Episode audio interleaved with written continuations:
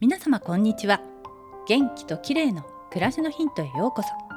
今日もお越しいただきありがとうございます。毎週土曜日は美容の話をお届けしています。今日は肌の潤いを保つセラミドについてです。乾燥肌や敏感肌の人にとってはおなじみの成分ですよね。セラミドは角質層で細胞と細胞の間にスポンジのように存在して水分が蒸発して乾燥するのを防いでくれる脂質成分の一つです。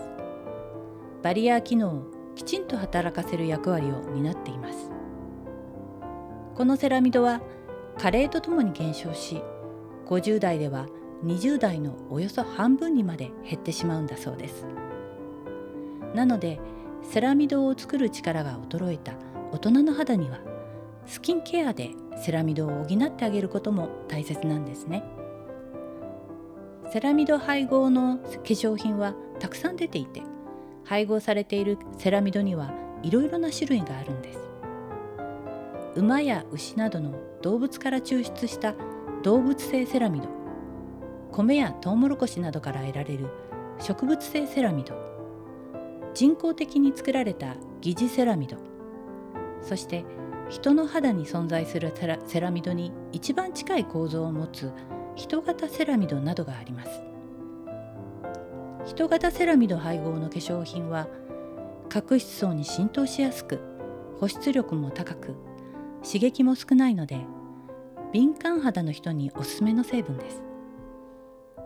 成分表示では人型セラミドの場合セラミド1セラミド3などと数字がついているかあるいはセラミド EOP セラミド NP などと英字が後ろについています。チェックしてみてくださいね。年齢とともにいろいろと補いたい成分が増える気がしますが基本となる保湿ケアにはセラミドが重要な成分と言えます。今日はセラミドについてでした。最後までお聴きいただきありがとうございます。またお会いしましょう。友吉ゆきかでした。